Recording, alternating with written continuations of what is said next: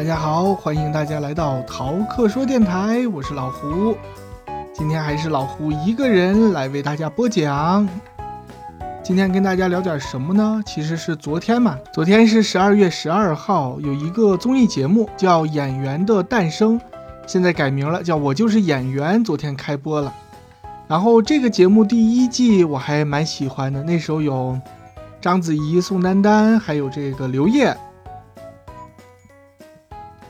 但是后面几季呢，不知道为什么我就没有关注。然后这第四季正好来了，正好前一阶段不是有另外一个节目嘛，另外一个演技类的节目也是吵得很凶，就有陈凯歌和尔冬升导演的那个，跟郭郭敬明导演吵得很凶。但我并没有看那个节目，就感觉总感觉，你一个演技类的节目，你主打的牌都是这些撕叉呀，或者是一些什么乱七八糟的事情，是不是跟演技就没有什么关系了？所以又听说了李成儒导师，在后来，后来他就不参加那个节目了，参加到一半儿，最后他说去了别的节目，是什么呢？就是这个《我就是演员》的第四季，他成了一个演员的召集人。哎，这我就感兴趣了。我说能容忍这个李成儒这个臭脾气的，到底是一个什么平台呢？我昨天首播我就找来看了一下，哎，结果发现我没在网上看到他这个。直播的平台，于是昨天呢，我就只好下载一个看电视的一个软件，然后我直接打开这个浙江卫视。昨天是八点十四十五左右，我就直接在浙江卫视上看完了它这个第四季的第一集。哎，你别说，这感觉一下就不一样了，感觉非常的专业，跟另外一个节目虽然我没有看过，啊，但是流出来的就全部都是。在吵架呀，郭敬明导演在哭呀，在撕呀什么的，就感觉很不专业的样子。这个一看一进去就感觉这个味儿是对的。演技类节目呢，你不把重点放在演技上，你放在哪儿呢？结果确实也是，昨天的节目很精彩，大家的表演都很好，而且这个节目做的营销啊，也大多数也都是关注在这个老师的演技上，不只是老师，还有学员，是真正的关注他们演技的。比如昨天第一个这个大的一个热点，不就是张颂文嘛？张颂文他即兴表演的那一段，现在也是大家都传的很多。像这种的，你一个演戏的节目，把演技放在第一位，这就蛮好，好吧？那我就先来给大家总结一下他这个节目的流程，就很简单的说一下，然后中间呢就夹叙夹议，夹杂着一些我的点评。他第一段的表演呀，是李文翰和陈楚生的《鹿鼎记》，这两位其实来说都是属于那种偶像歌手，或者现在不能叫偶像歌手了，现在叫爱豆，就唱跳歌手的类型。李文翰好像也是一个唱唱跳歌手，他和陈楚生搭了一段《鹿鼎记》，陈楚生演这个康熙皇帝，李文翰演韦小宝，这段上来。我不知道他们是模仿的哪一个，就是哪一个版本的，是陈小春的还是最近的这个张一山的。总之感觉呢就不是特别的对，是吧？演的也不是，嗯，毕竟都是歌手嘛，也不是表演专业的。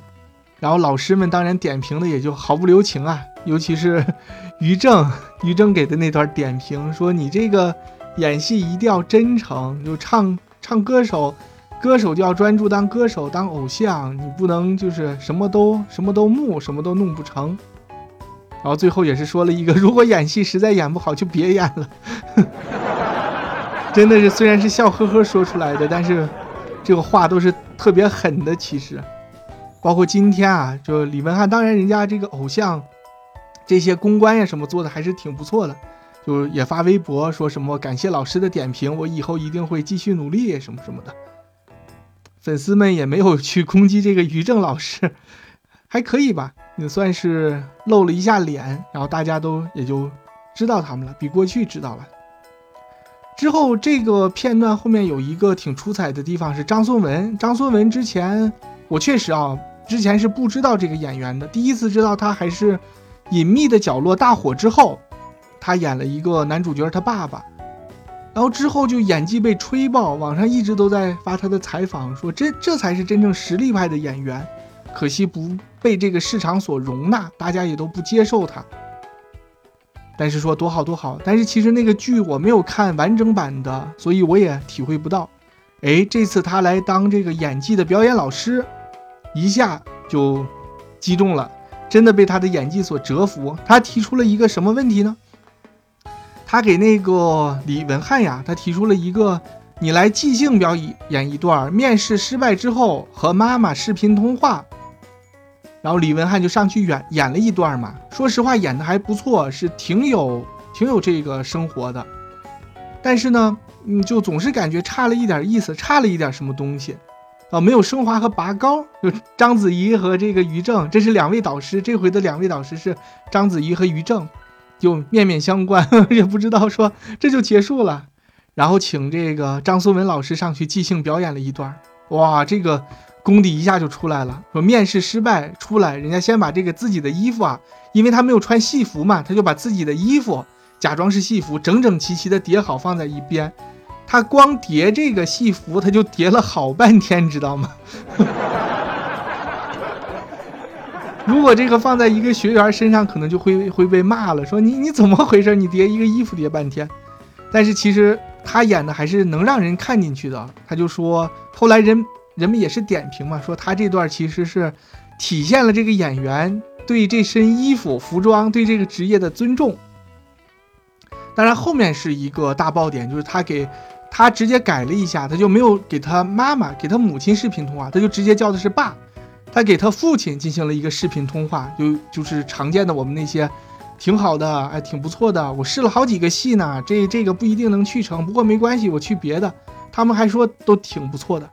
突然一下子，他就从这个镜头前面蹲下身子，就就崩溃了，就表现了一个四十岁男人的崩溃，一下就开始流泪。这一下子，就包括章子怡或者是于正都说，你前面所有所有的铺垫，你就为了这一刻，这一个爆发点把它爆发出来，真的很感人，让人看了一下，这真正是一个专业的表演的老师，专业的演员，演员到底是什么样子的，就应该是这个样子。哎，杜说了是有粉丝攻击于正的，于正已经在微博上 diss 粉丝了。好吧，总是会有的嘛，那不不可能全部都那么理性是吧？然后下面第二个片段呢，就是王自健他演了一段《我是余欢水》的片段。王自健大家对他比较熟的还是那个脱口秀，今晚八零后脱口秀。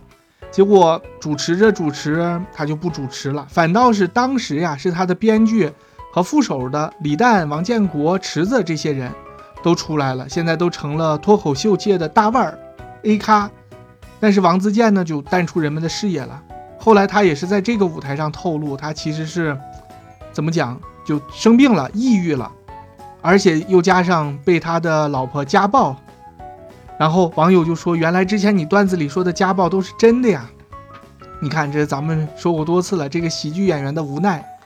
一个小丑，他在这个舞台上摔了一跤，摔得头破血流的，但是们下面的观众都在笑，以为这是表演的一部分。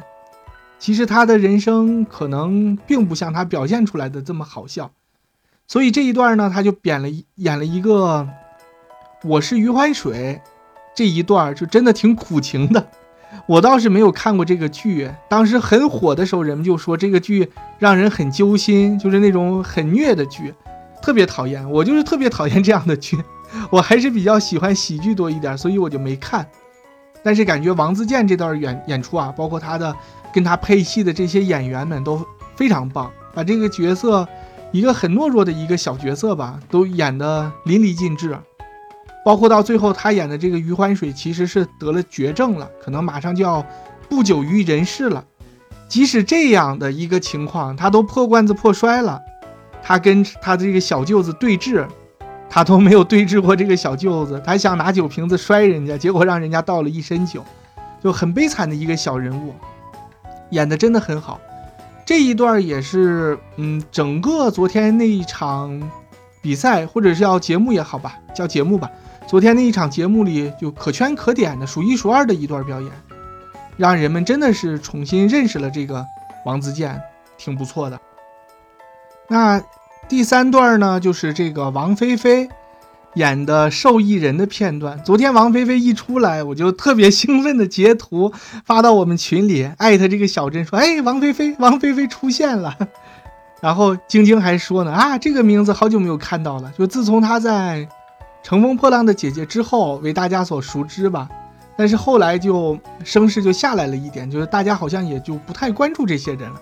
结果这次她在这个《我就是演员》里面出现，还挺让我吃惊的。他的这段表演其实也是挺可圈可点的，我觉得演的并不赖，就演的挺好的。”当然，人家专业演员眼里就你各种各样的微表情呀、小动作呀、小毛病，人家都，人家都长了一双透视眼，你知道吗？一下就能看穿了你这个表演里哪儿有存在的问题，哪儿哪儿不怎么样的地方，人家都一条一条的分析出来了。然后你看人家的分析，哎呀，说的真是对，确实就是这样的。但是其实他这整段的表演，在我看没有什么大问题，只不过他犯了一个特别大的、特别大的一个失误。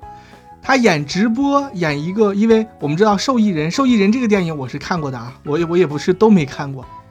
他是柳岩演了一个女主播，主播后面是有帘子的，他是最后一场直播，他就边边哭边卸妆，最后全卸下来，把帘子一拉，说带给大家看看我家真实的情况吧，就没有帘子。结果王菲菲演到最后说，回头说我给大家看看我真实的情况吧，就想去掀帘子，结果发现帘子从头到尾他就没拉上。这个说当时他就懵了，就是说怎么回事？这演了半天演了个啥呀？就其实他也不是不能化解，像有经验的演员可以化解一下，但他这个真的是他知道回头的那一刻，他才发现他没有没有拉帘子。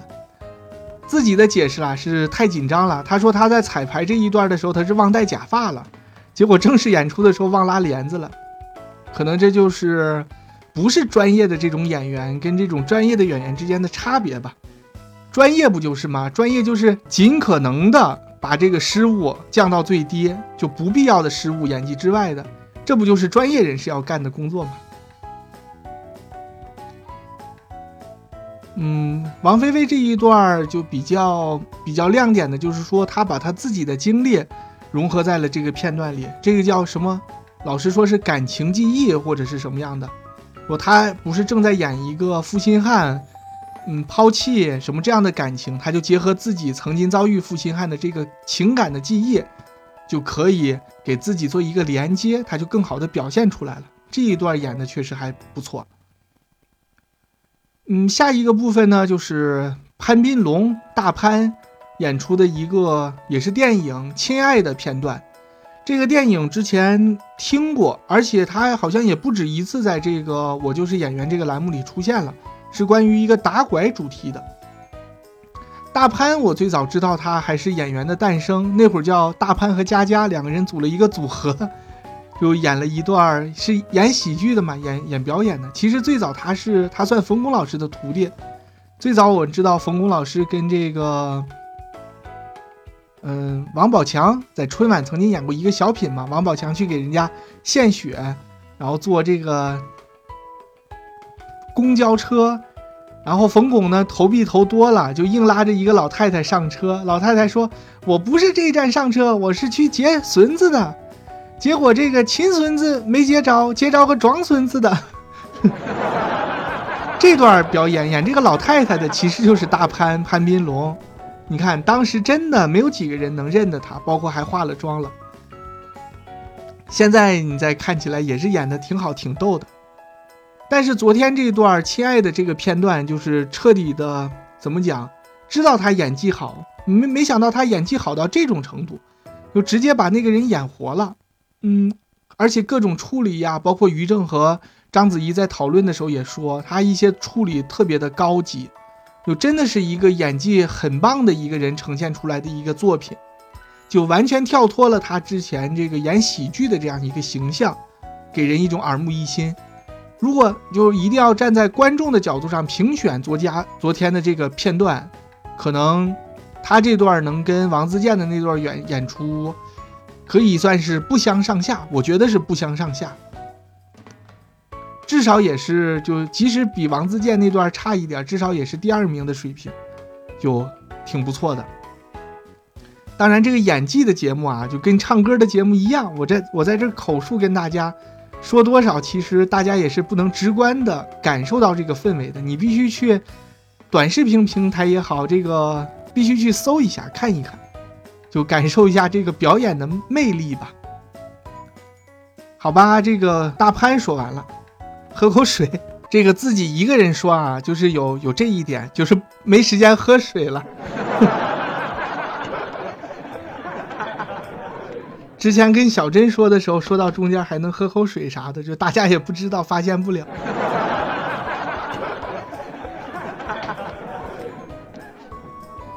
好吧，接着下一段是什么呢？下一段是姜潮和许君聪演出的一段《西游伏魔篇》。哎，是伏魔篇还是降妖篇？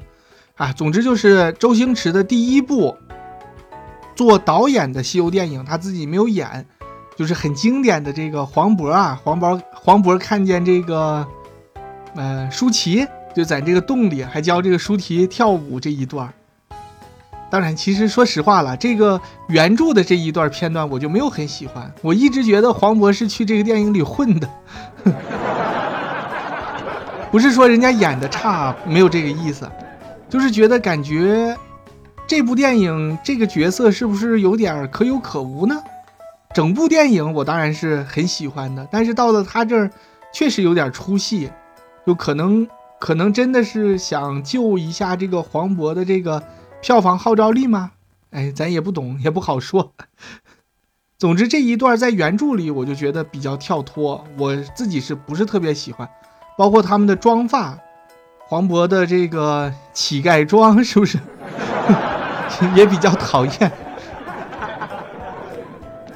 所以这次许君聪和姜潮选了这段表演，我还挺惊讶的。虽然许君聪是一个喜剧演员嘛，演小品的，也是我非常喜欢的一个小品演员，但是俩人就复刻了这一段，是这个，嗯，孙悟空啊，黄渤演的孙悟空和这个文章演的。唐玄奘、陈玄奘俩人对戏的这个片段，结果这段也是全场唯一一组被这个导师中途就叫停的片段。演了一半上来说这个，嗯，叫停了，然后他们还说，哎，怎么叫停了？然后导师还说，早就想叫停了。确实演的还比较尬，就怎么讲呢？许君聪可能是用了一种。小品的先抑后扬的方式来呈现的，它是一个完整的一个节目，而不是片段。它可能是，因为我们知道他是大碗的艺人嘛，大碗大碗娱乐是贾玲的公司，贾玲和这个著名的编剧、喜剧小品编剧各有一半的股份，所以他这一段呢，我很怀疑是找的他们公司的这位编剧老师给他写的。可以看出野心还是蛮大的。到后来他还想写一个翻转的故事，就是孙悟空啊，其实是不想出去的，他就想待在自己的这个山洞里面，他并不想出去跟着唐僧取经。但是很可惜啊，呈现出来前面就感觉像一个小品，而且是先抑后扬的那种小品，他把包袱啊放在后面了，结果这个包袱还没出来就被两位导师给叫停了。这之后呢，当然两人就被叫停了，肯定会有点不太开心嘛，不太开心，就许金聪就说：“怎么我被叫停了呢？”然后李成儒他当然这个胆子很大呀，就也很敢说。然后李成儒就说：“不仅是刚才那段我想叫停，你刚才上来解释说我我们这个戏后面怎么怎么好，就安排了什么情节，你这段我都想叫停。”然后还点评许君许君聪说。你不要只盯着那个犄角旮旯的地方，你眼界要放高，放往上看，不要盯着这些地方。许君聪就很不乐意啊，他就说：“对不起，我不觉得周星驰先生是犄角旮旯，周星驰是我的偶像，因为这个片子周星驰导的嘛。”然后李成儒就说：“哎，我没有说他，谁跟你说周星驰？我没有说他，我是说这种八零后、八零年代后开始兴起的这种无厘头的角。”无厘头的喜剧的这种风格是属于角落角落犄角旮旯里的东西，不上台面的东西。然后网友就评论啦，就我我也看到各大微博呀，还有抖音里面短视频下面的网友的评论，你这还没有说周星驰呢，你就快读周星驰的这个身份证号了都。就也是撕的很厉害。当然这一段就两个人就有一点就杠上了嘛，就说李成儒就说你你要不要碰《西游记》，就是他他的意思其实也是这种经典的东西不要乱改，或者是因为他们毕竟是一个正剧，李成儒是你想。是什么呢？是这个京剧坐班然后出来的，拍过《西游记》哦。李成儒还正经拍过《西游记》，他是《西游记》的剧务呀，整场他都跟下来的，难怪了，这这就这就想通了。八三版《西游记》是他拍的，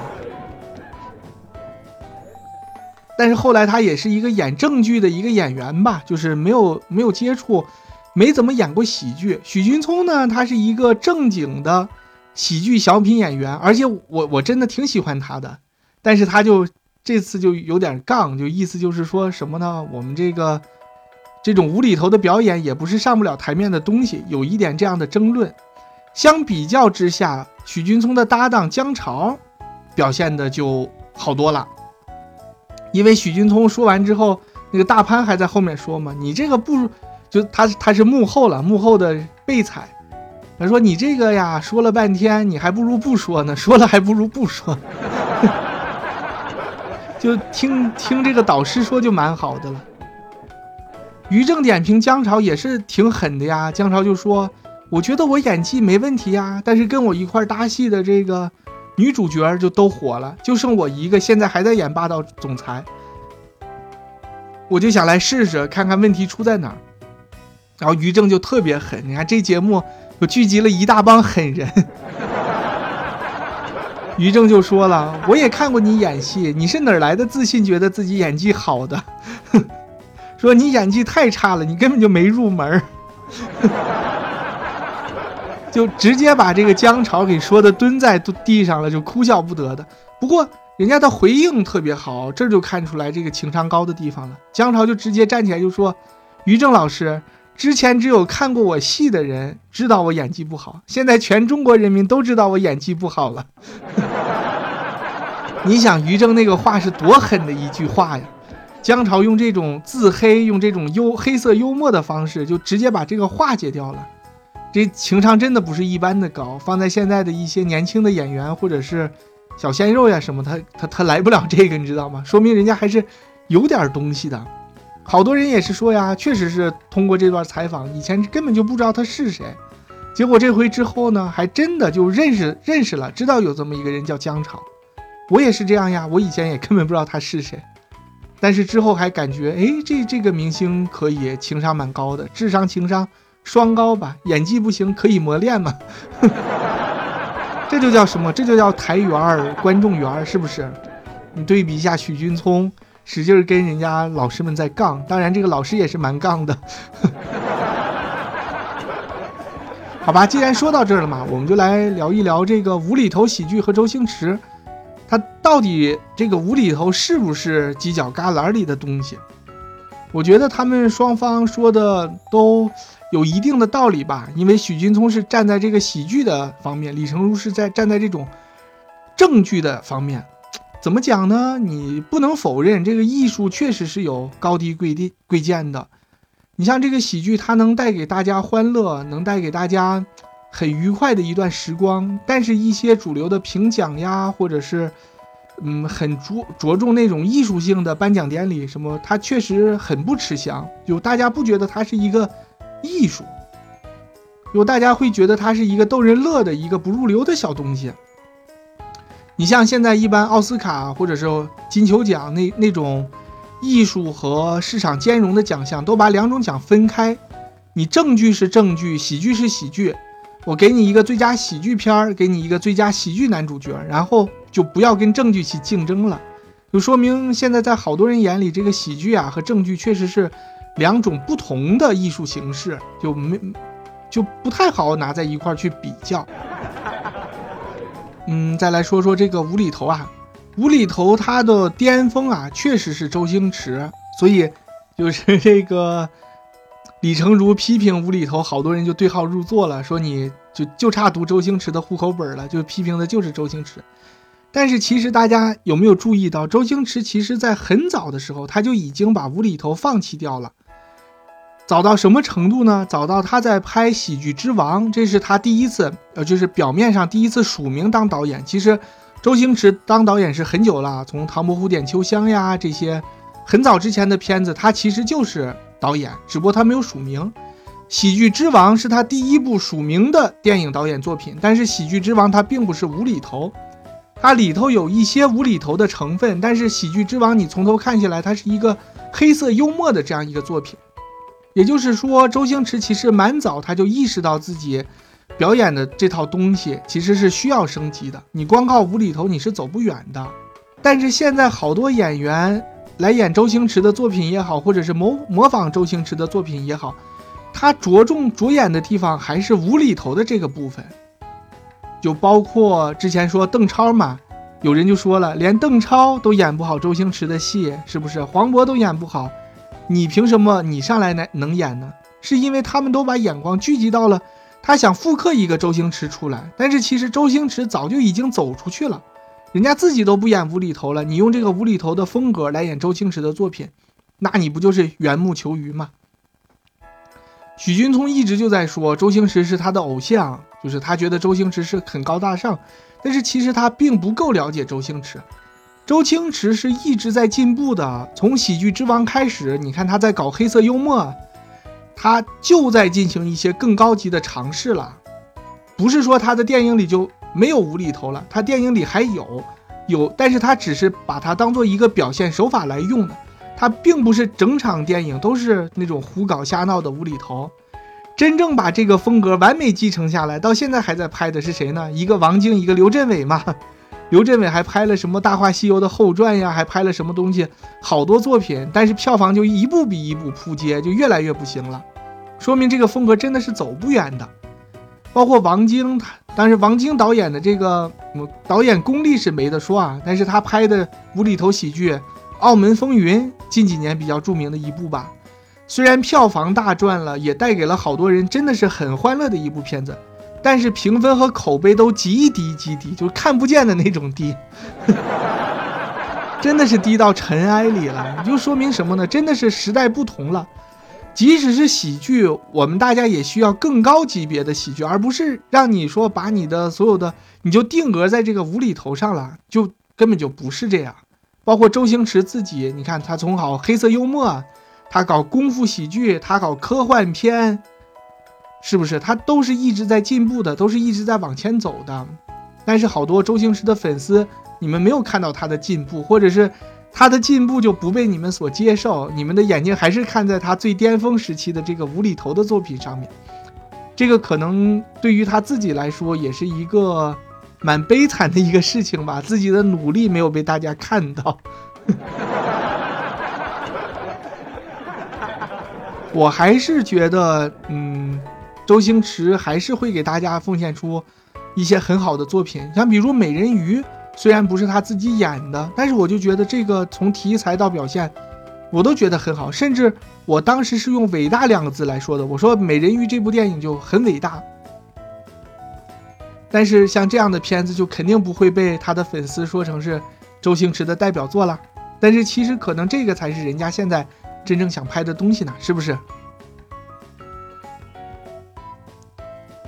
其实这就是大师跟普通人的不同吧。大师他不会一直坚持自己，他都是一直往前走、往上看的。哎，还真像李成儒说的，他他的眼睛一是一直向上看的，他是一直往往前走的。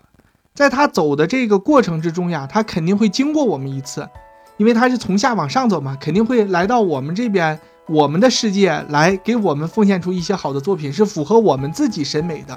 我们就觉得哇，这个好伟大，好厉害，但是人家继续往上走，可能人家的东西就不被我们理解了。你像你，你真的是认真说起来，包括当年，包括谁呀？包括陈佩斯，你现在想他后期的一些电影作品，是不是其实也也是有一点类似于无厘头的？他都是很荒诞一些一些东西，包括我看他拍的一组电视短片，你就是荒诞到什么程度呢？就一个聪明的师傅，一个傻徒弟，最后就荒荒诞到给人家做椅子，把傻徒弟的一条腿锯下来，装在装在这个椅子腿上。这个真的是比无厘头还还无厘头的一个一个尝试。但是怎么讲，都是尝试嘛。包括陈佩斯，他也没有坚持他自己的这种风格，人家都继续往前走。陈佩斯又又去拍了话剧，又去拍了一些影视的作品，就没有坚持他这种风格。肯定都是人是都要进步的嘛，大师也是要进步的。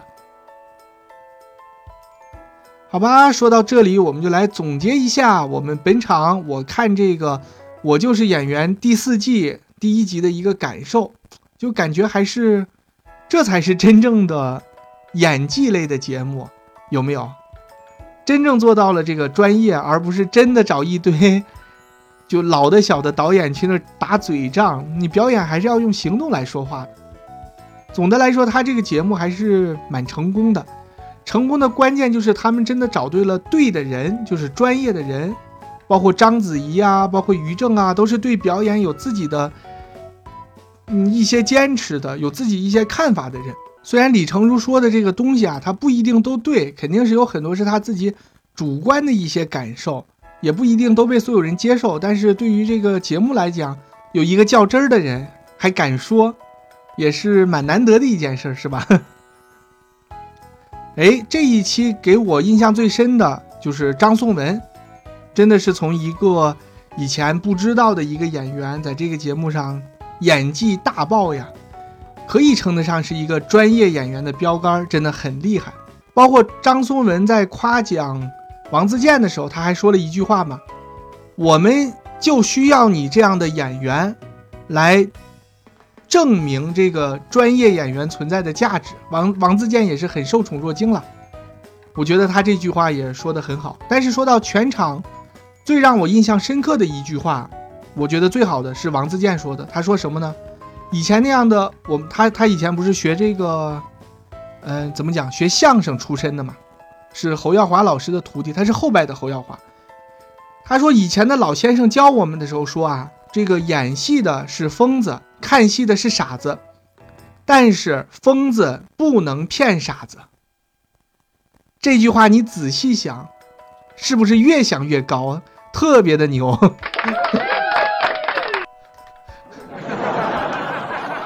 疯子不能骗傻子。现在之所以我们有这么多的烂片，这么多的没法看的电视剧，还有好多电视剧也不好看了，就是因为这个行业里混进了太多的骗子。他既不是疯子，他也不是傻子，他就是奔着骗来的。所以这个电视剧就拍的乌七八糟的。要真的要想这个市场良性的发展，要有很多这种专业的、专注的。